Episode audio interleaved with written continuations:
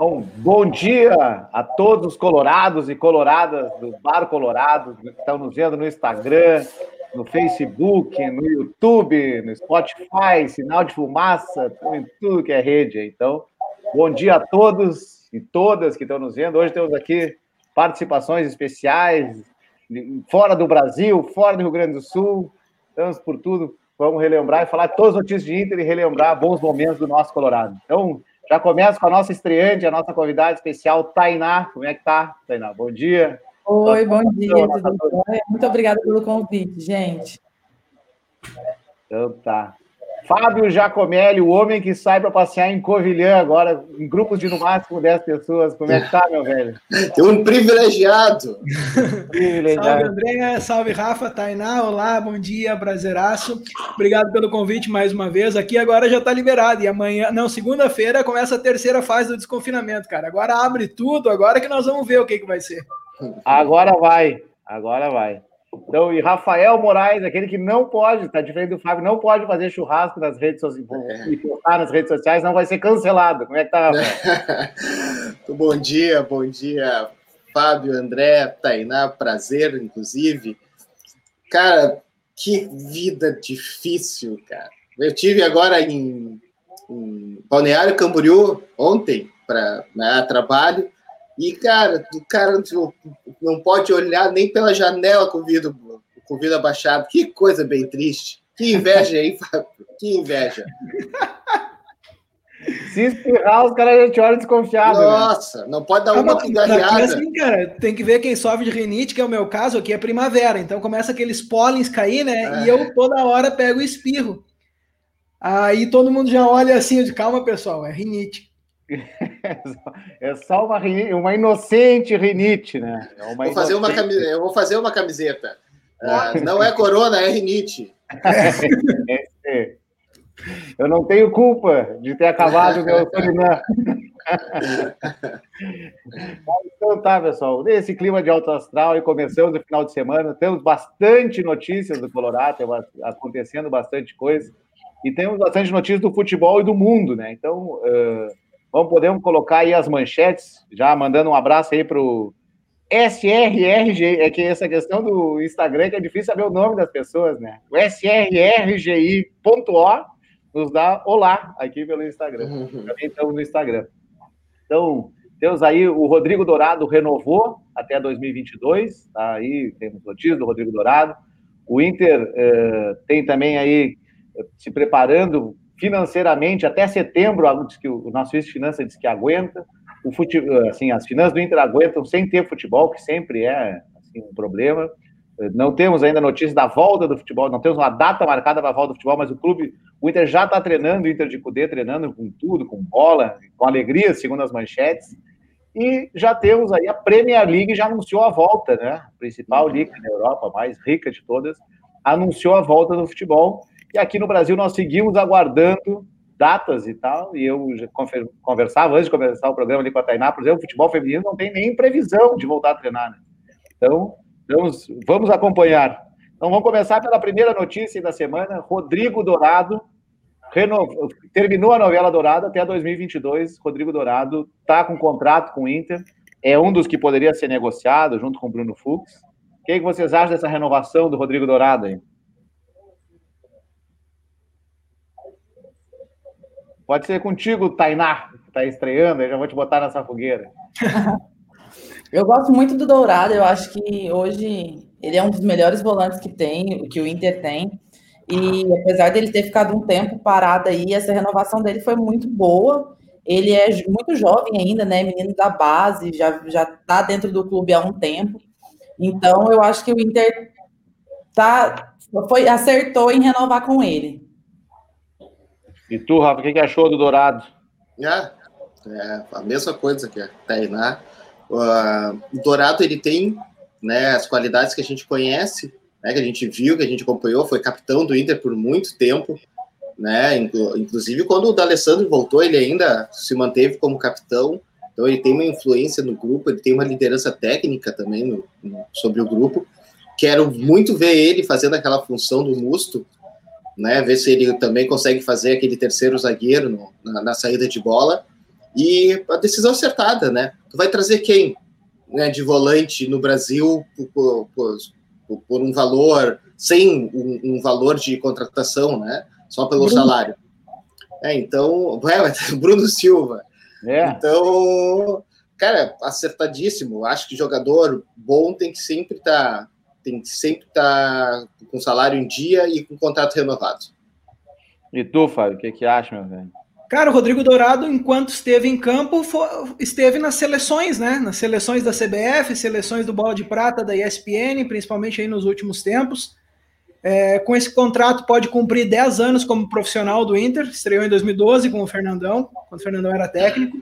É, desde os 12 anos com a camisa do Inter, eu acho que além das qualidades técnicas, ter um jogador com identificação vestindo a camisa do clube sempre dá um, um gás a mais, sabe? E nesse momento, como o Rafa já disse, eu também sou uma pessoa que gostaria muito de ver o Dourado cumprindo essa primeira função depois da linha de zagueiros ali, onde, onde atua o Musto hoje. É inegável que o Musto, depois que conseguiu se adaptar, é, tem as suas qualidades, é, tomou menos cartões nos últimos jogos, mas a sequência de jogos, assim que o campeonato voltar, e nós vamos falar logo mais sobre isso, vai ser intensa. E ter um jogador da qualidade do Dourado para dividir a função ali com o Musto, seja como entrando aos poucos, eu acho que é acertadíssima a escolha da direção. É, eu acho que o Dourado, ele é, assim, tecnicamente muito capaz, um baita de um jogador. Né? Eu acho que o Dourado, ali, o Rafael lembrou o tempo que ele foi capitão, eu acho que ele não tem, uh, assim, perfil e personalidade para ser capitão do Inter uh, em jogos, assim, mais decisivos, mais pegados, digamos assim, uma Libertadores e tal. E nesses momentos, as maiores broncas do Dourado não são técnicas, ele lembra de falhar, é tipo assim, ah, não, não soube liderar o time, assim, não teve personalidade para ser líder do time, mas isso não, não invalida ele como um baita jogador, joga de terno, um grande volante, cara joga, assim, jogando, ele joga muito.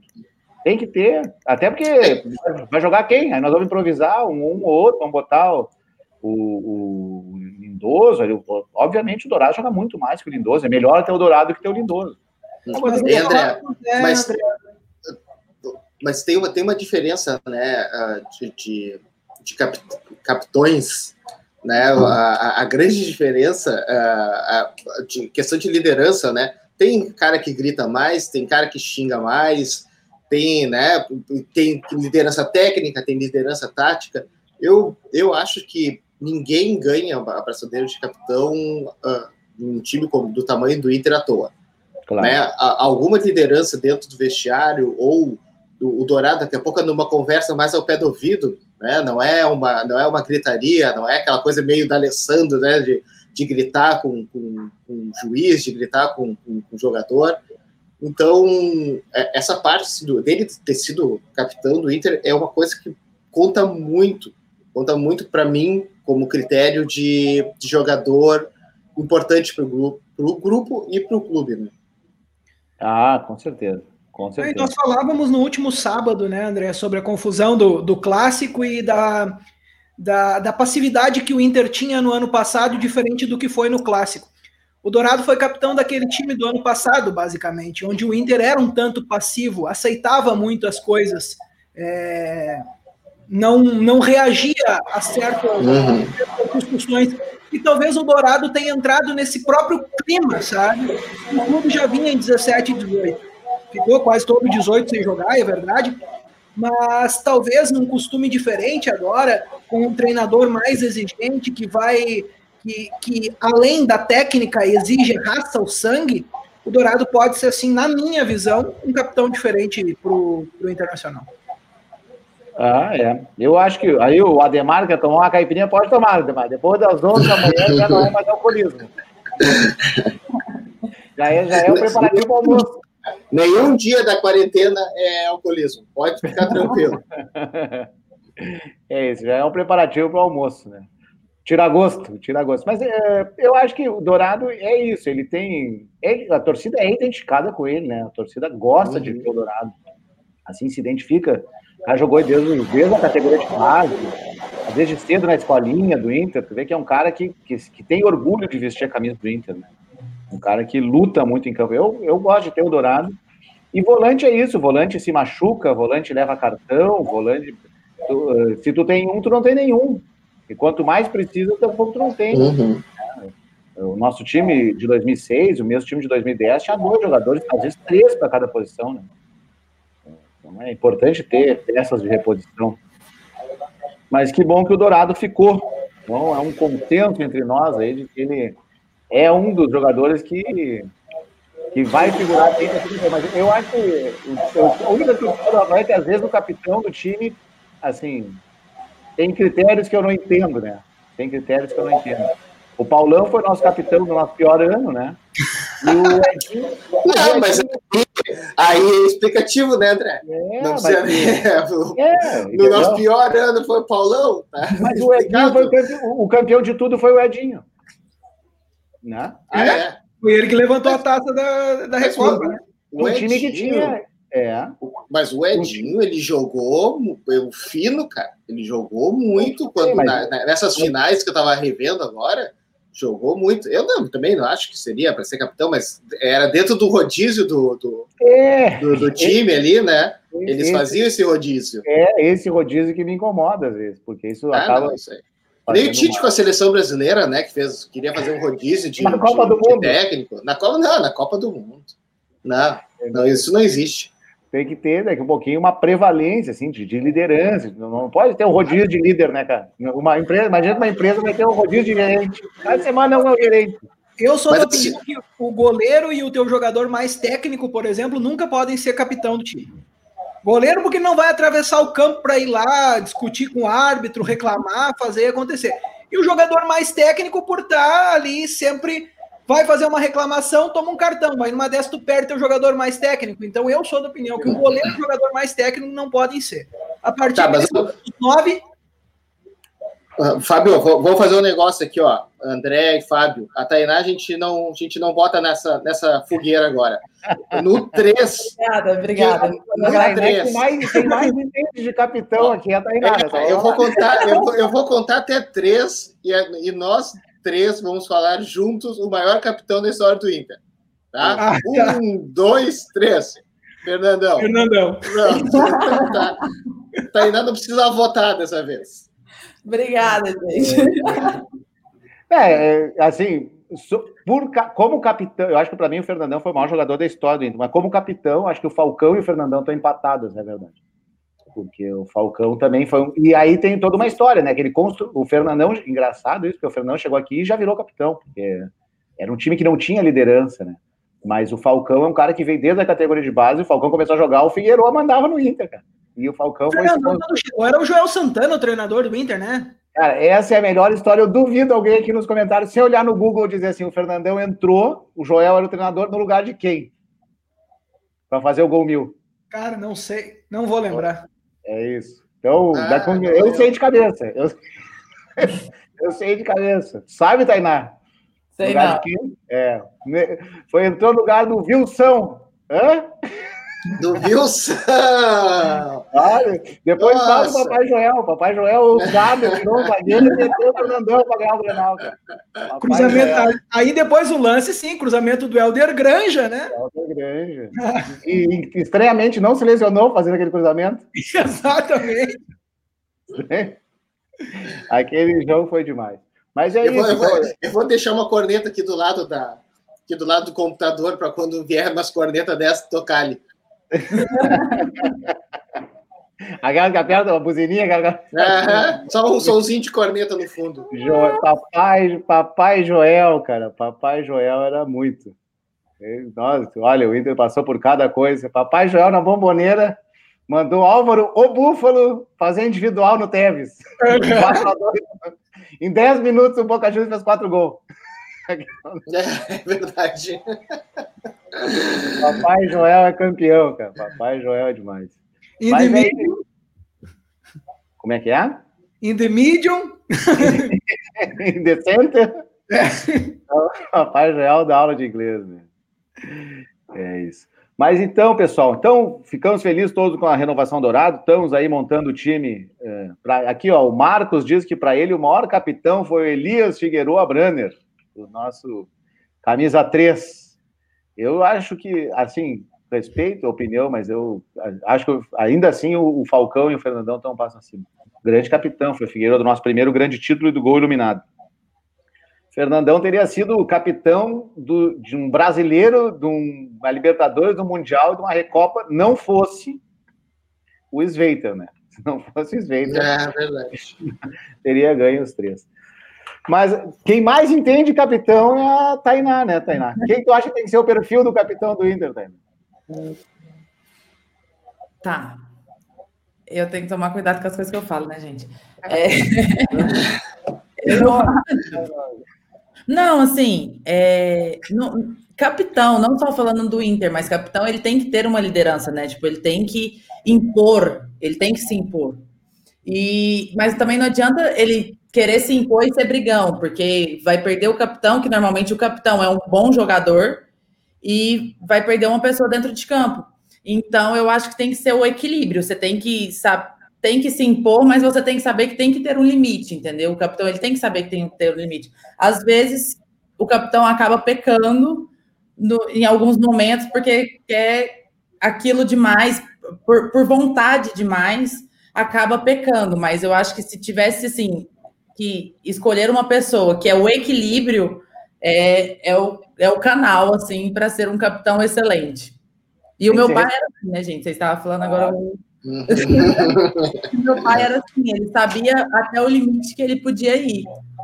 Era tudo isso e muito mais, né? Tudo isso e muito mais. Tem, um, tem uma filmagem fantástica da Fox, da, da Argentina, daquele jogo do Inter e Vélez na Libertadores 2007. O cara diz assim: não é um psicólogo, não é um motivador, é o capitão do Inter, Fernandão. É, depois da palestra ali no túnel, na boca do, da entrada time. Mas é isso. Então, superada a questão do capitão, tem que ser alguém de personalidade. Nós achamos que o Dourado, assim, é um, mas é uma boa renovação. O Inter, temos aí as imagens dos treinos, o Inter está treinando forte para quando voltar ao futebol, o Inter está a milhão. E isso tem me chamado a atenção que as notícias do Inter, dos treinamentos do Inter, têm sido assim muito mais uh, focadas no jogo mesmo que qualquer um dos outros clubes que já estão treinando, né? O Inter dá para ver com treino com bola, a gente não, praticamente não tem notícia dos outros clubes, dos treinos que estão fazendo, estão desenvolvendo. O Cudê se preparou para fazer uh, assim, desce como se fosse uma pré-temporada, para o Inter chegar voando quando voltar ao futebol. O que, é que vocês acham disso? Eu acho que é o, correto a se fazer agora, né? Porque os jogadores sentem uma parada como se fosse férias, né? Daquele, aquele, apesar de eles terem mantido as, as, atividades, né? E acompanhado pelos profissionais do clube, a falta de, de da bola, assim, né, para um jogador de futebol faz uma diferença muito grande. Porque na, na, hora do jogo tu dá uma esticada na perna um pouco mais, tu levanta um pouco mais o, o braço, então né, as lesões podem ocorrer a partir daí. E eu acho que um, esse esquema de pré-temporada é o, é o ideal mesmo para proteger os atletas até o final do ano, para quando começar o futebol novamente. Né? Eu acho que já que o Inter fez um investimento alto né, na proteção dos atletas, com cabine de desinfecção, segurança total ali, tem mais é que aproveitar tudo isso que foi feito e treinar forte mesmo. E, e nós estamos vendo esses resultados. É, quem segue as redes sociais aí do, do, Daniel Pavan, por exemplo, vê o trabalho que os goleiros estão fazendo, segue os próprios, a própria produção da mídia do Inter, está vendo o trabalho que está sendo feito. Então eu acho que isso tudo vai colaborar, porque pelo menos nós vamos levar o quê? 20 ou 25 dias na frente de clubes que recém estão voltando. É. É, não que isso vá trazer um diferencial direto na, na parte de futebol em si, no campo, mas a preparação física, porque, como o Rafa disse, a parada era como se fosse férias. Trabalhar em casa lá da maneira que era possível, ok, todo mundo, os jogadores se cuidam durante as próprias férias, a gente sabe, mas eram férias, basicamente e voltar e ter esse tempo antes de todo mundo. E como tu falaste, André, é, a gente não vê os outros clubes trabalhando dessa forma. Acho que sim, pode ser um ponto muito importante.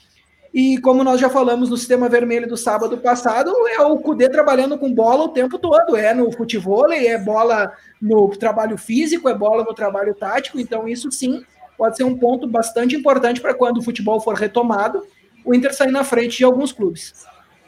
É, eu concordo com o Fábio e concordo com o Rafael. É, durante férias, jogador, eu, eu falo que jogador ele nunca entra de férias, né? Porque mesmo nas férias tem que se cuidar, uhum. mas é muito diferente cuidar em casa e você poder se cuidar fazendo um treinamento com o seu técnico, com toda a equipe de, de, preparação física.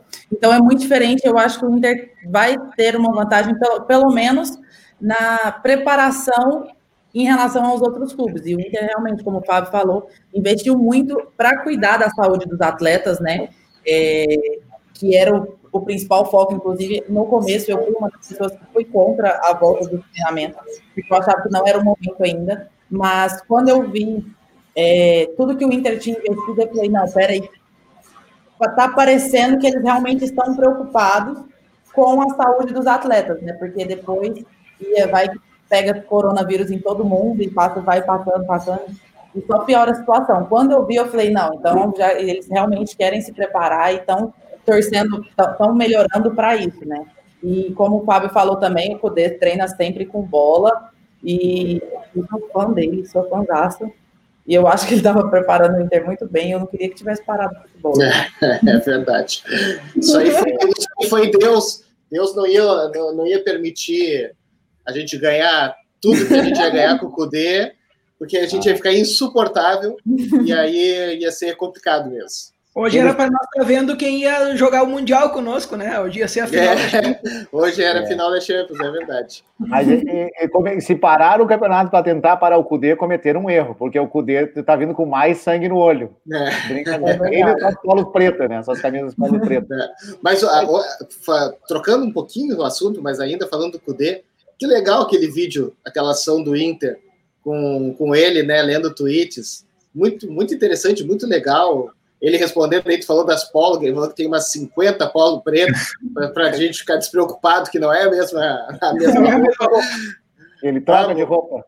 Cara, muito engraçado, muito legal cara, mesmo. Ele é um cara jovem, né? Ele é um cara ligado, assim, então tem uma, tem uma diferença até na comunicação com o torcedor, né? Eu acho muito interessante mesmo, achei muito legal a, é. a ação do Inter. O eu trabalho da mídia do Inter nos últimos tempos tem, tem sido louvável, cara. Louvável Sim. o trabalho da Sim. mídia do Inter. Não canso de parabenizar e fica aqui mais um, um parabéns público ao Nelson Pires e a toda a equipe de mídia e marketing do Inter, porque olha, o trabalho está sendo espetacular. Melhorou bastante, dá para dá notar assim que melhorou a linguagem, né? A, Sim. a forma de comunicar melhorou bastante, né? Eu, assim, voltando ainda aos treinos, eu penso que o jogador, quando ele tá de, assim, em casa, mesmo tá em casa, ele tá se cuidando, ele tá fazendo ali os abdominais e tal, mas o cara treina um pouquinho, brinca com o filho, conversa com a mulher, fala do almoço, vê o que, que vai ver na TV, eh, tem que resolver o problema da internet em casa, eh, tá, tá sempre em casa, tá sempre acontecendo alguma coisa, né, cara? Agora o cara vai pro Beira Rio e treina. Esse é o lance, ele tá ali, tá focado no treino.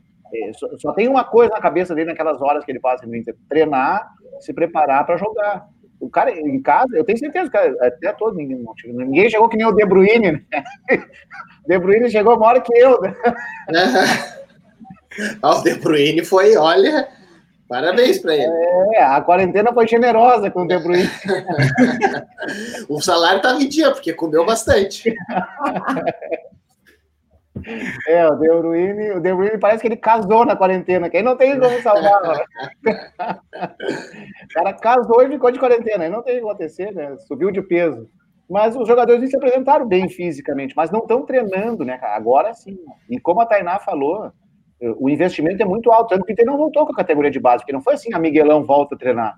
Tem toda uma preparação, que talvez não desse para reproduzir em todas as categorias de base, no futebol feminino, concentraram ali no grupo profissional. Eu acho que o Cudê tá fazendo assim. Eu tô vendo o Internacional, tô motivadão pra caramba, tô achando que, cara, se ele. Toda a Libertadores nós ganhamos, ela tem uma parada no meio, essa vai ser a maior parada. Nós vamos ganhar a Libertadores por antecipação. Ninguém segura o Inter de Cudê. Eu tô me iludindo muito com esse time do Cudê. Mas tu sabe né, que pode acontecer o que acontece muito com a gente, com, com o Inter e Grêmio no, no Gauchão, né? Porque os clubes do interior eles começam a treinar em dezembro, no máximo em janeiro, para poder enfrentar o gauchão e as primeiras rodadas, né, o primeiro turno é um inferno, porque os caras estão voando e os jogadores do Inter começam a babar da gravata no, no, segundo tempo e o jogo equilibra muito, né? Então, daqui claro. a pouco, isso pode, pode pesar ao nosso favor também, esse início do, do preparo físico antecipado. É, é muito físico, né, o futebol. Eu acho que nós temos aí condição de aproveitar bem. E eu acho que estão aproveitando bem, né? Treinando finalizações. Eu espero nunca mais o Bosquilha chute aquela bola na trave, cara. Nunca mais. Nunca é, não, mais. Não, bem, viu a notícia de ontem, era o Potker, destaque. Isso, metendo gol na goleirinha. Tem que estar tá treinando muito bem, cara. É, se o Potker tá acertando na goleirinha, cara, ninguém segura o Inter. se o Nico Lopes estivesse aí, ia estar tá acertando na goleirinha, cara. Até o Trellis facilita. Eu acho Mandar um abraço aqui pro, pro Thales. Thales que é. Teu, teu, não, o Thales. Não é tão ruim quanto, mas é Thales esse. Que é, falou que o, o André é filho dele no Play. E é, meu cunhado, mas. Não, e meu cunhado, mas eu não me lembro da, da tua irmã, Thales. Manda, manda uma foto para ver se eu, se eu me lembro dela, sem vergonha. Thales Ferreira? Aham. Uhum. É, o, o, clone do Cleberson. Hã? É, vagabundo. é, isso aí, cara. Aqui, é, aqui é bullying, não, não tem essa aí de não ter bullying aqui. Então é isso. Então uh, o Inter voltou a treinar, está treinando com bola, já está se preparando. E aí vamos para o nosso próximo assunto, que é a volta do futebol. A Bundesliga já voltou. Para tá rolando. É, isso aí pra, pra, deixou de ser a liga mais chata da Europa, né? Agora passou a ser a mais legal. Eu fui ver o, o Bayern contra o, o Borussia Dortmund, achando, não, agora vai ter um jogo equilibrado. Não tem. Não tem. Não tem. O Bayern é, o Bayern é complicado, velho. Que timezinho. Se tirar a torcida do Borussia, não tem nada de legal para ver no campeonato alemão. É e não foi esse ano. André, tu me fez errar, né? Eu já te falei que tu me fez errar no tweet. Eu fiquei bem chateado, inclusive, que o Hamburgo nem da primeira divisão tá. Ninguém vai conhecer o Hamburgo esse ano. É isso. Ah, porque a segunda divisão lá não voltou. Não, não tá passando. Não tá passando para o Brasil. Só os gremistas conhecem o Hamburgo ainda. É, era uma chance do Hamburgo se tornar conhecido mundialmente, era é, o campeonato não, alemão. Não rolou. Não rolou. Não, não foi dessa vez. Vai precisar de um outro Corona. Vai precisar. Mas a, a, Liga Inglesa já marcou, e no dia do meu aniversário, 14 de junho, retorna o campeonato inglês, né? O que, que vocês acham aí? Tu que está na Europa aí, Fábio? Cara, antes posso só dizer que o campeonato português volta no dia 3, na quarta-feira agora. 3? Dia tá 3 com Porto e Famalicão. Famalicão, que é a surpresa do campeonato, chegou a liderar o campeonato, agora está em quarto ou quinto. Time muito jovem, volta, volta o Campeonato Português com Porto e Famalicão. E vai ser um campeonato muito a toque de caixa, porque do dia 3 de junho ao dia 30 de junho, apenas quatro dias não terão futebol. O resto, todos, todos, todos terão futebol. Porque aqui, de junho, ah? do dia 3 de junho ao dia 30 de junho, apenas é. quatro datas não, vai, não, não terão jogo. Que legal. Eles fizeram um campeonato muito pegado e um dos motivos é porque nem todos os estádios foram aprovados por causa do tamanho do vestiário, aquela coisa. Então, uhum. alguns, algumas equipes vão ter que jogar fora de casa ou vão ter que jogar, por exemplo, em Aveiro, que é uma cidade praiana aqui. Não, Aveiro não tem um clube na primeira divisão, mas tem um estádio muito grande. Então, numa dessas, o tom dela, que é a equipe do Richard, vai ter que ir a Aveiro, sabe? Coisas assim. Não quero falar bobagem aqui, que eu não sei se o estádio do Tom dela foi aprovado ou não, mas é uma, uma, uma situação hipotética aqui, só para uhum. exemplificar. Então, o portuguesão volta no dia 3, com o jogo do Porto, o Benfica já joga no dia 4. E, cara, quanto a voltar, eu acho que a Alemanha, há 15 dias depois do futebol da Alemanha voltar e nos mostrar que sim, há condições aqui de começar a voltar, eu acho que progressivamente sim, podemos começar a pensar nisso. Só que a Alemanha e Portugal tiveram muitos cuidados, é, poucos casos, poucos óbitos. Agora, Inglaterra, Espanha Itália, que já marcaram o regresso também, a Espanha também vai ser um campeonato muito corrido. Dia 21 de junho a Espanha regressa e no dia 12 de setembro eles já começam a temporada 2021. É. Vai ser um, uma coisa muito pegada. Então, um detalhe é: Espanha, Inglaterra e Itália, se quiserem acabar em campo, tem que começar logo. É invariável fugir dessa ideia.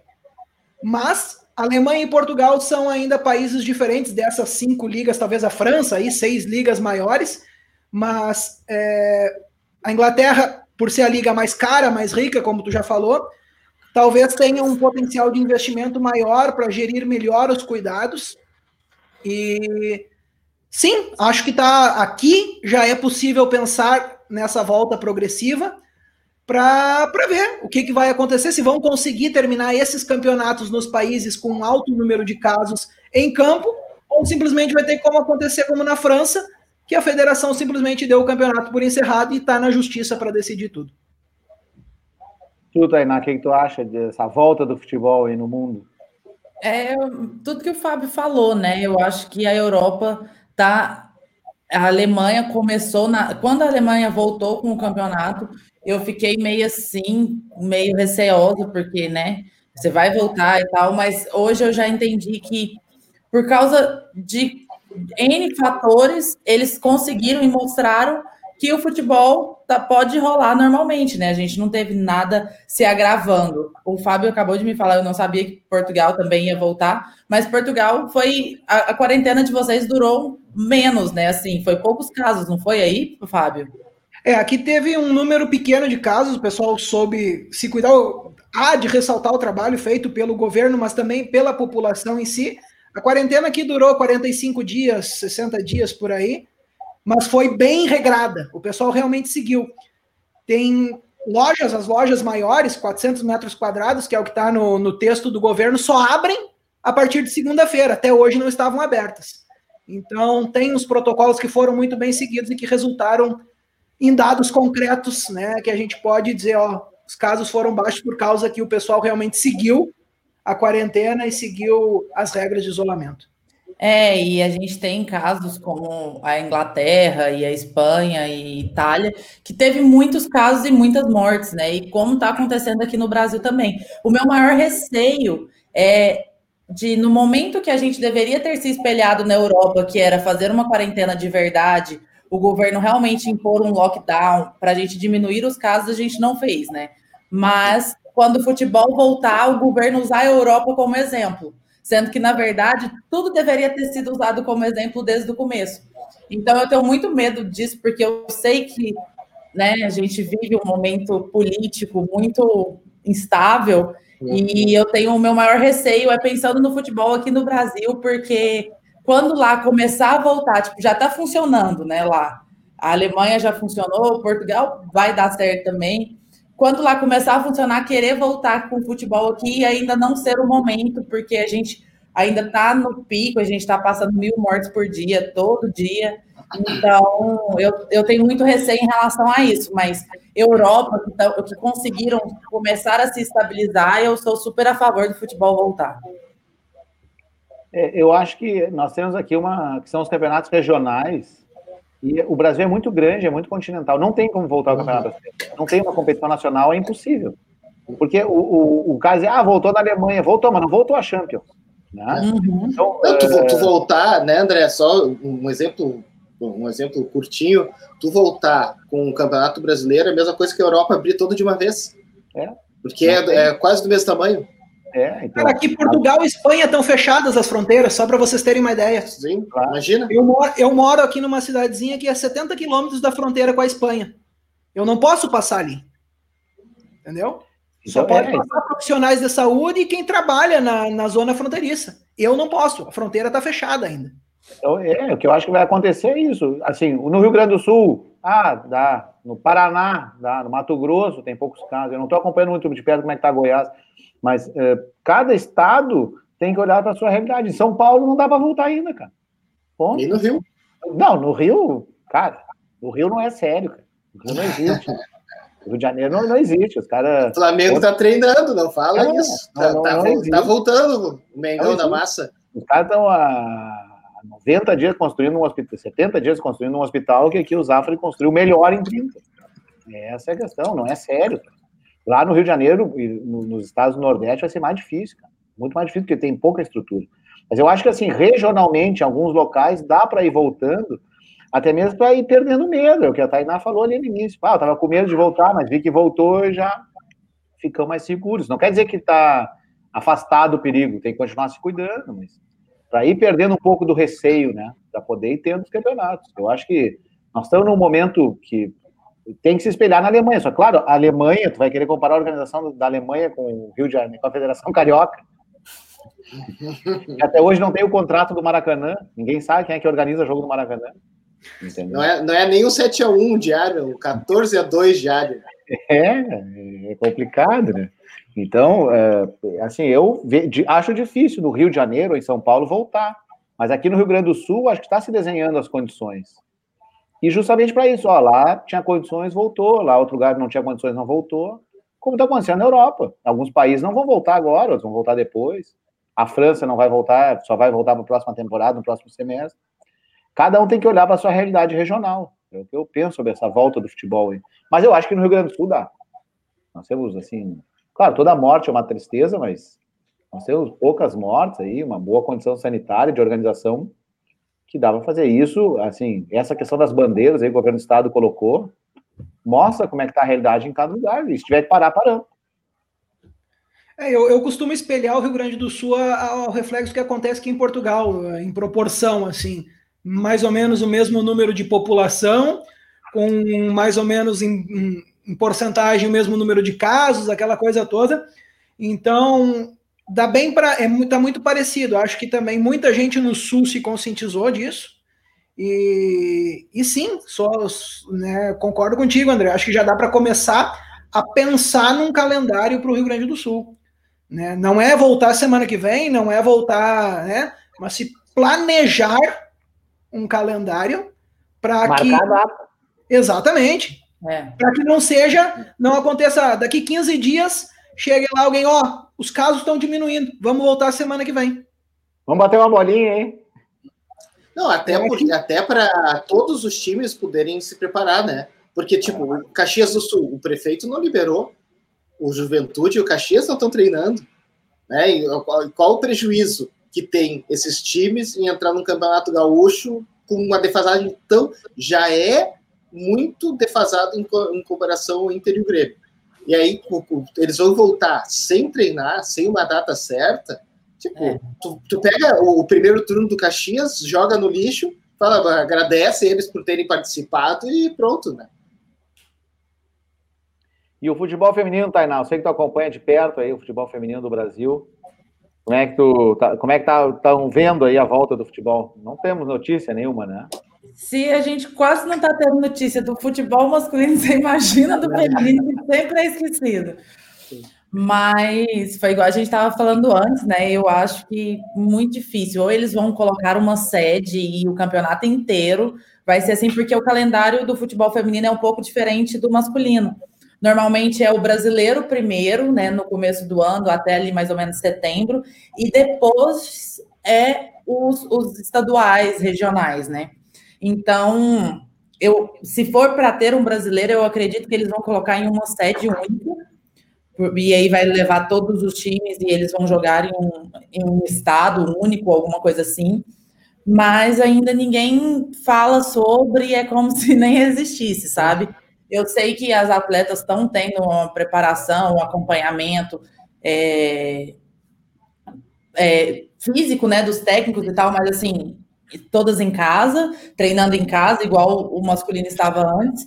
Mas eu ainda acho que o futebol feminino ele teve o boom dele depois da Copa e agora com a pandemia teve times que liberou todas as jogadoras então, tipo, tem jogadora desempregada, time da Série A, inclusive, que tá, que tá sem jogadora. Então, como que você vai pensar no retorno do Brasileirão, sendo que o time agora está sem jogadora, entendeu?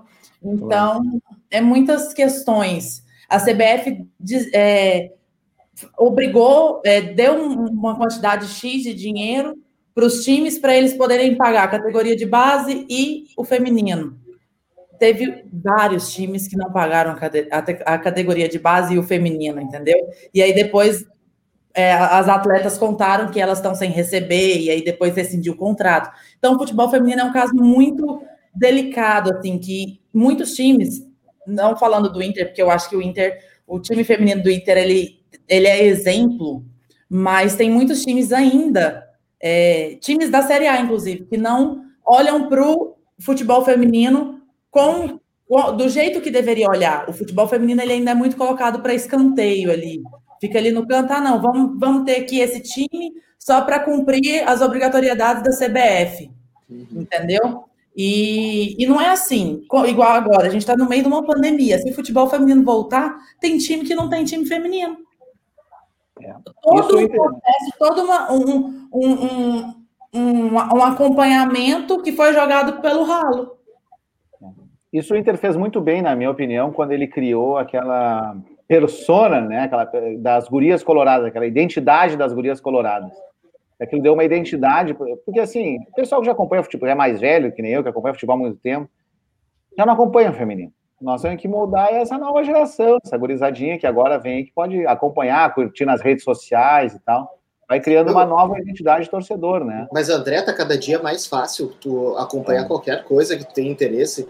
Tá? Tu pega a TV Inter e transmite o jogo das gurias, abre para sócio e transmite os jogos, transmite treino, sabe? Tu consegue acessar. Se tu não tem a, a se tu não tens a, a, audiência, a audiência não, a transmissão da televisão convencional, transmite por YouTube, transmite por Instagram, é. O Instagram eu acho que o cara tem que ficar no, no, só no celular por enquanto, né? Não tem um aplicativo para TV, mas coloca, sabe, transmite por YouTube, tu consegue é. fazer isso. O é, Inter, na, o ano passado, eu acho, André, eu acho que tu pode até me ajudar nisso, que tirou o futebol feminino da pasta social e botou na pasta de futebol, né?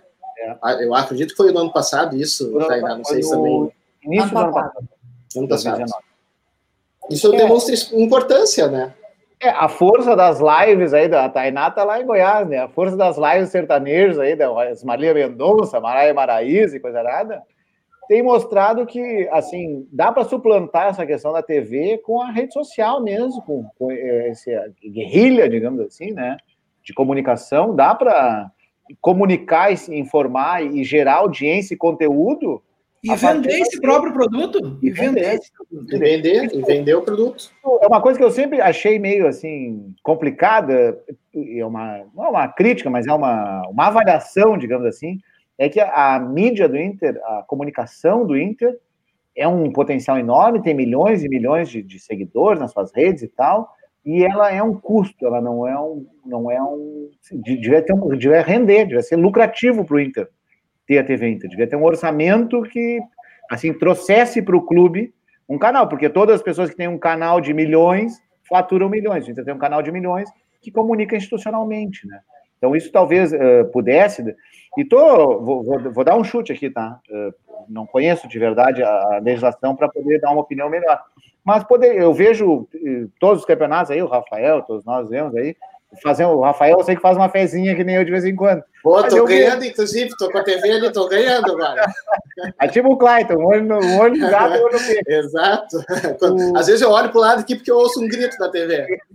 Para ver se não precisa desistir aí. E eu faço uma vez, por que, que o Sporting Bet, justamente o Sporting Bet, o KTO, ou qualquer outro desses, não patrocina as transmissões do nosso time feminino? Porque para eles também é negócio entende? As apostas. Todos os times do campeonato inglês é, é bet, né? Aposta e tal. Então, Sim. acho que e talvez esse seja uma coisa de ver.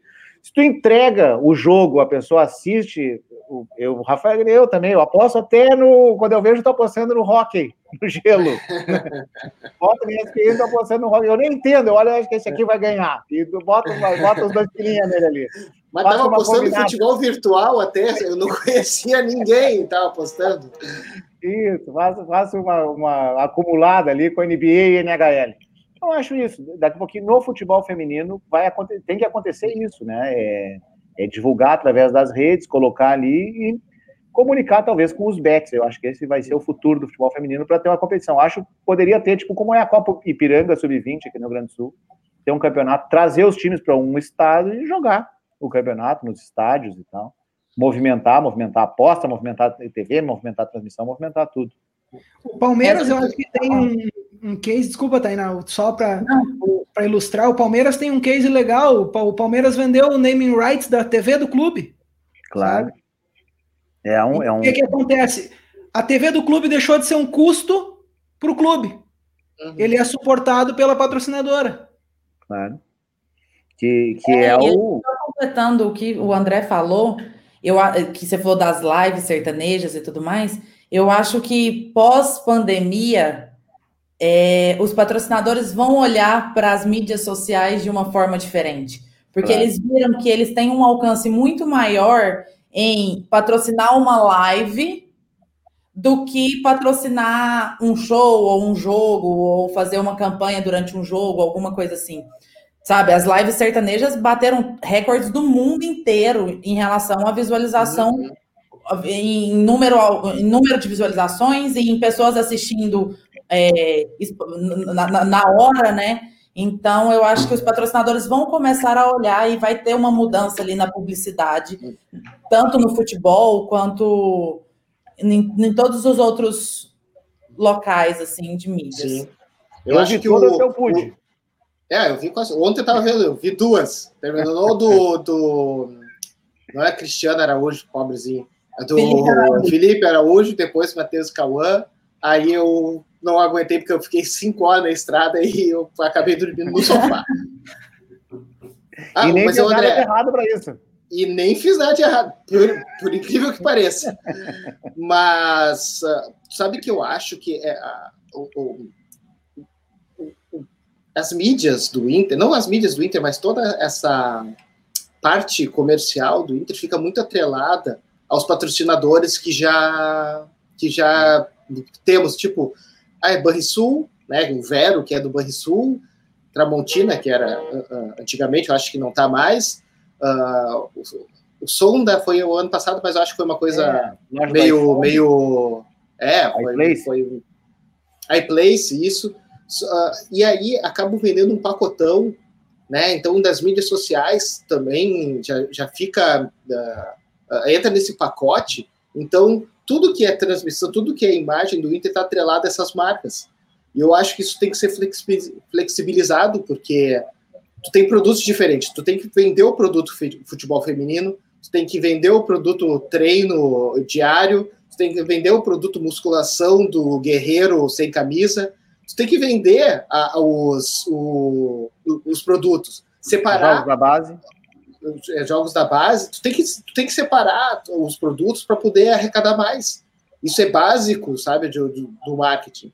E espero que o Inter esteja, esteja nos assistindo, né, né a, a, direção de marketing, e, e, pense nisso, porque tu vender um, é muito fácil tu vender um pacote mas dentro de um pacote, o que, que vai custar o futebol feminino? O que, que vai agregar? Ah, uh, ah, 20 mil a mais no pacote, para 50 mil para fechar um, os 8 milhões que vai receber, é 50 mil. Então, 50 mil tu tira num, num mês numa transmissão e não num contrato de um ano. Então, tem que repensar isso. Os clubes de futebol têm que buscar mídias alternativas para capacitar, porque tu pode voltar esse dinheiro, tu pode reinvestir no, tanto no, no, na base, como no futebol feminino, como no futebol de botão, abrir o gigantinho, fazer futsal, basquete, pode fazer um monte de coisa. A marca é muito forte, né? Muito a marca é muito forte. Mas vamos então para o nosso, encerrado nessa parte do nosso assunto, vamos para o nosso momento nostalgia. Selecionamos hoje, não poderia ser diferente, gols importantes do nosso maior capitão, Fernandão. Aí eh, já estamos com a presença da Tainá pedir para o Matheus aí botar os gols. Começamos, Fernandão estreou fazendo o gol mil no Grenal, né? No cruzamento de Aldegrande, entrou no agora todos já sabem, entrou no lugar do Wilson. Entrou, papai Joel colocou em lugar do Wilson, entrou, começou no gol mil, foi o capitão da nossa Libertadores, do Mundial, da Recopa, e, eh, se não me falha a memória, se despediu fazendo gol no 8 a 1 né? No Juventude. Fez gol, fez gol. É. Não me lembrava que era o último jogo, mas fez gol. É, acho que esse foi o último gol. Aí o gol mil, cruzamento do Helder Grande. Nos conta um pouquinho mais aí, Tainá, então, começar por ti. Sobre as memórias desses gols aí. Quando meu pai foi para o Inter, eu ainda era muito nova e foi muito estranho para mim, porque eu mora, eu sempre, eu sempre morei com a minha mãe, né? Morei com meu pai um ano só, quando ele foi para Porto Alegre como dirigente. E eu não acompanhava futebol porque meu pai, logo depois que eu nasci, ele foi embora para a França. E quando ele veio pro, pro Inter, foi a primeira vez que eu pude assistir um jogo, né? Assim, e realmente assistir um jogo do meu pai. E eu lembro direitinho que eu achei muito, muito louco, porque eu já assistia futebol, mas não assistia assim meu pai jogando por causa do campeonato francês. Mas quando eu vi, eu falei, cara, ele acabou de entrar e ele marcou um gol, e eu achei isso incrível, sabe? E aí, depois de conversa que eu tive com ele, eu falei, pai, o que que passou pela sua cabeça na hora? Inclusive, ele já deu entrevista falando sobre isso. Ele falou assim que ele sabia que ele estava no lugar certo e que ele tinha chegado no clube certo, sabe? Porque e, e principalmente depois que o Sobs falou para ele que era o gol mil, né? Tipo, foi. Ele chegou marcando o gol mil. E, e, foi muito emocionante, assim. Ele sempre conta essa, ele sempre contava essa história e, e, uma vez ele me falou isso. Então, tipo, eu acho que não, ele sabia que ele estava no lugar certo, no time certo, e ele sabia que ele ia fazer a história ali. Aquele foi o primeiro gol, o primeiro jogo que tu viu do, do teu pai, Tainá? Foi. Ah, que loucura.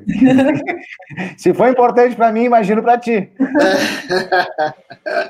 Assim, vi na TV, né? Porque quando eu fui para a França, eu, eu, eu ia para o estádio. Mas na TV mesmo, passando, foi o primeiro. Mas tu não chegou a morar na França, tu Não, não. Na França, na França, meu pai morou, aí meus irmãos nasceram na França, mas eu uhum. ia só nas férias para passar férias lá. Uhum. Que legal, que, que emocionante até. eu, assim, eu sempre eu acho que o Fernandão mudou de patamar quando veio para o Inter e o Inter mudou de patamar quando passou a ter o Fernandão. Eu, assim, eu estava na PUC, no dia que o Fernandão chegou, o Miguel Dagnino, meu amigo, falou assim, cara, vamos lá, o Inter contratou um centroavante da França. E eu fui para o aeroporto, a gente foi para o aeroporto receber o Fernandão, ele era o presidente da camisa 12. E eu fui, e eu me lembro que eu estava sentado ali, esse cabeludo aí, cara, tem pinta de argentino. a primeira impressão que eu tive do Fernandão, para te ver que eu não entendo muito de ver as pessoas assim, né? É. Eu me lembro de estar, tá, eu estava no estádio nesse, no, no, no Gol Mil, como sempre, né? Ali atrás do Murici, que é o. Atrás do Murici, uh, tá nós vamos explicando que é o. Ali atrás da Casa Mata, né? Do, e não interessa, a gente já está no 27 técnico, depois do Murici, mas é sempre ali, com meus amigos, a gente marcava assim, ah, vamos ali, onde a gente vai? Atrás do Murici. Então, assim, ali, era, ali era o lugar. Agora é, é o lugar VIP, então, né, infelizmente, não vai mais atrás do Murici. Mas eu me lembro porque assim, os jogadores, eles aqueciam do lado da Casa Mata. Bem ali do lado, colado no, no, no cimento, ali no Beira-Rio, né, no, na, na borda do campo. E veio o cara, eu me lembro até hoje, era, era o camisa 18, né? Um cara alto, cabeludo, camisa 18. Botou para entrar e um, um, cara do lado gritou: Ah! Ah, vem mais um! Mas não mais um gol, é mais um jogador, mais um ruim. Ah, lá vem mais um! E aí virou, não ouvi mais nada né, do, do, do cara, não me lembro. Do, não sei se ele saiu para pegar uma cerveja, alguma coisa na hora, mas o Fernandão entrou e conseguiu receber um cruzamento do Helder Granja, para tu ver a qualidade do Fernandão. É isso. É, o, o, Fernandão e o Souza. Léo Souza lá no Conto 15. O Souza, Conto 15. É. São dois casos históricos, dois cases de sucesso. E tu, pai, como é que tu vê o Fernandão no olhador? O Fernandão tem vários gols super importantes. Ah, esse aí que tá passando agora contra o Libertar, talvez seja um deles, assim, é, aquele chute de longe. Mas, cara, aquele 1 a 1 contra o Coritiba é até um jogo ruim de assistir pra cacete, sabe? Mas o gol contra o Coritiba, que ele chapela o zagueiro e faz o gol de bicicleta, é, é, é um negócio. E, e, o Fernandão tinha uma característica muito diferente, cara. É, tu via, ele não era o centroavantão 9, né? Não era, ele pode até ter vindo para exercer essa função, mas na sua maioria do tempo ele não exerceu a função do nove gigantão.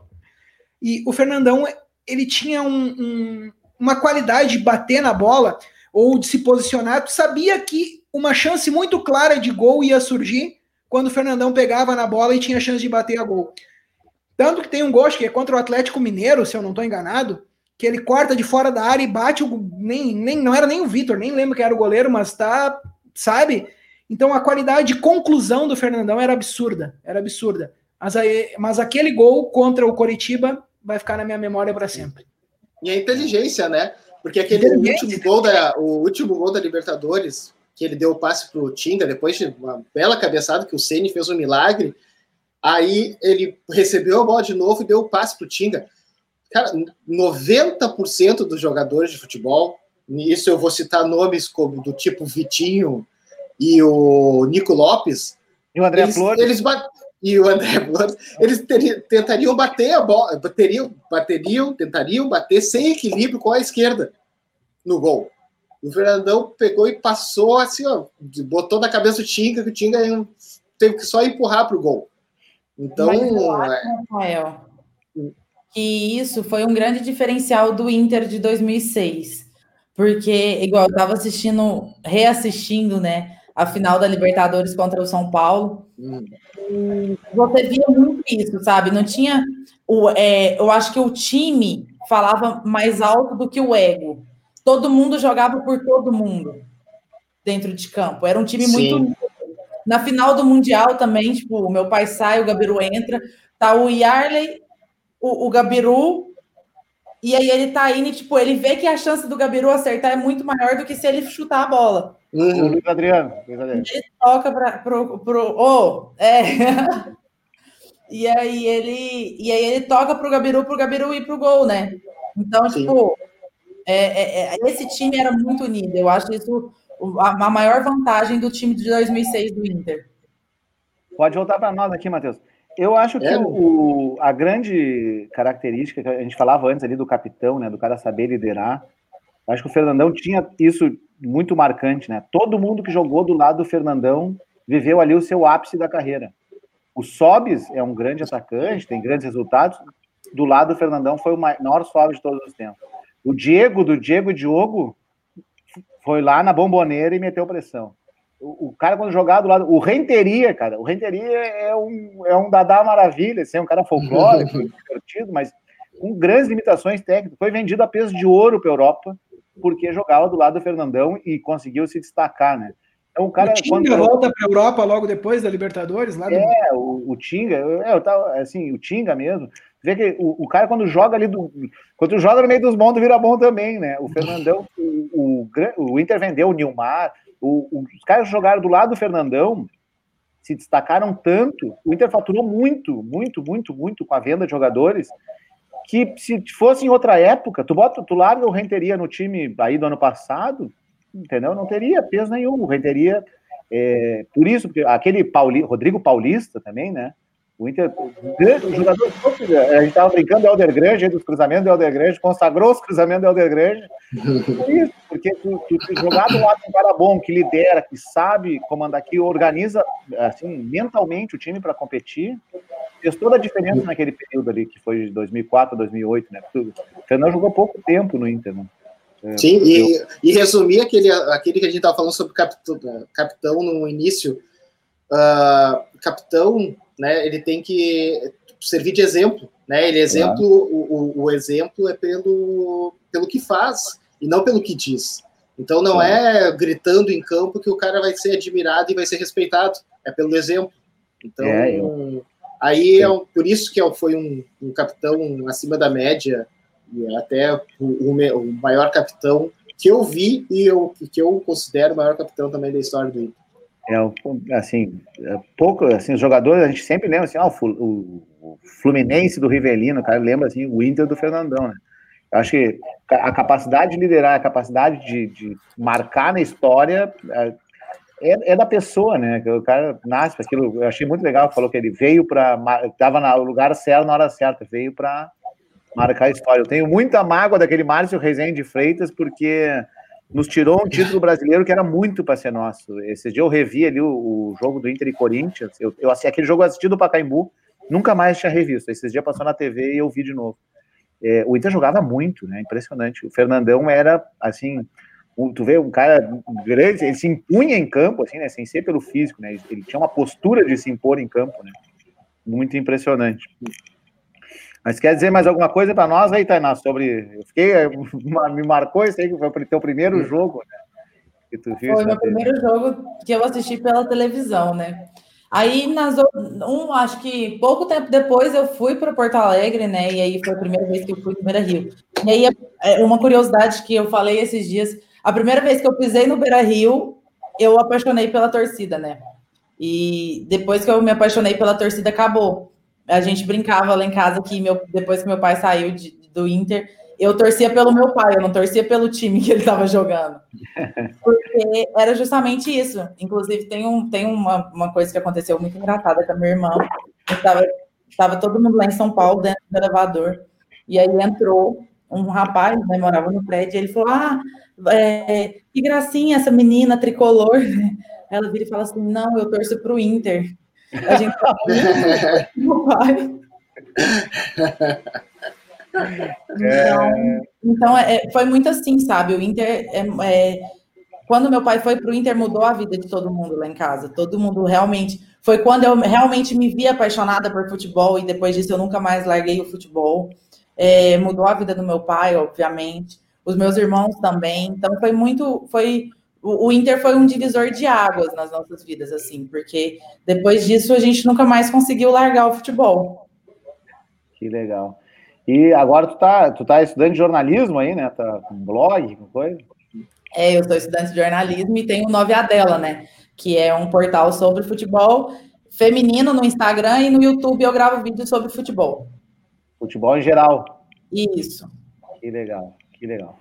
Então tá, vamos aqui encerrando, já estamos no pique da nossa uma hora. Agradecer a presença. Tua mensagem final aí, Tainá, a tua, tua, tua, torcida colorada, com quem tu te apaixonou, deve ser mais ou menos a mesma história que qualquer um de nós vai contar. Quando começou, foi no Beira Rio, viu a torcida, não tem como não se apaixonar, né? Não tem Foi isso mesmo, foi desse jeitinho. Eu queria agradecer demais o convite de vocês, agradecer todo mundo que me segue nas minhas redes sociais, me manda mensagem diariamente. Eu me divirto respondendo um por um, porque eu faço questão de responder um por um. Então, muito obrigada por todo o carinho que vocês têm comigo, que vocês sempre tiveram com meu pai. É, Rafael, Fábio e André, muito obrigada pelo convite aqui, foi muito divertido, eu ri bastante. E sempre que precisar, podem me convidar, viu, gente? Tá. Tu, Rafael, tuas considerações finais aí, tu que dormiu no sofá sem fazer nada de errado. Queria agradecer a, não sei a marca do sofá, porque foi bom, foi legal. E queria também, também agradecer um, um especial a Tainá, que foi muito legal o papo, muito legal conversar com, né, com, contigo, conversar com, é conversar contigo como se a gente estivesse conversando com, com o próprio Fernandão, porque é muito legal, muita história, é bacana mesmo. Desculpa, estão puxando o saco aqui, mas foi muito bacana mesmo. E queria pedir desculpa a todos os, os ouvintes, youtubers e instagramers pelo capitões. Eu falei capitões e eu peço milhões de desculpas a vocês. Capitões um de areia. Ah, que ignorância, pelo amor de Deus. Um grande abraço para todo mundo e bom final de semana. Acontece, acontece. Tu, Fábio, do velho mundo aí, suas considerações finais. Agradecer mais uma vez, André, o convite. Né? Deixar um, final, um excelente final de semana para todo mundo que esteve na nossa audiência aqui nessa uma hora. Agradecer a Tainá, dizer que foi um papo muito bacana, saber histórias que a gente comumente não tem como saber, sempre muito legal e saber que a paixão colorada ela, ela alimenta até quem não, não nasce com ela, né? Ela se desenvolve dessas formas. É, é um sentimento diferente, não adianta. E só nós podemos explicar isso. Então, desejar um excelente final de semana para todo mundo e até a próxima. Então, agradecer a presença de todos. Muito obrigado, Tainá, por vir aí. Se colocou à disposição, nós vamos te convidar de novo. Foi muito boa a tua participação. Gostamos de conversar contigo, conversar sobre todos os assuntos, inclusive sobre o nosso ídolo Fernandão. E dizer que eu não concordo com o que o Fábio disse. Eu não consigo explicar esse sentimento que eu tenho pelo Inter. Não explica, né? Eu tenho, assim, não consigo entender nem dizer de onde veio, mas é um sentimento que nos une, nos, assim, nos irmana, né? E que bom que tu virou colorado, que bom que tu foi no Beira-Rio e pôde acompanhar essa torcida apaixonada e agora ser mais um aí, a torcedora apaixonada do nosso Colorado. Um abraço, bom final de semana para todos, para toda a nossa audiência aí Sigam acompanhando o Sistema Vermelho toda quarta às 19, todo sábado às 11. Estamos aí no Facebook, no YouTube, no Instagram e agora também no Spotify. Um abraço e bom final de semana e um bom churrasquinho para todos aí que podem comer um churrasquinho nesse final de semana. E quem vai tomar caipirinha também, né?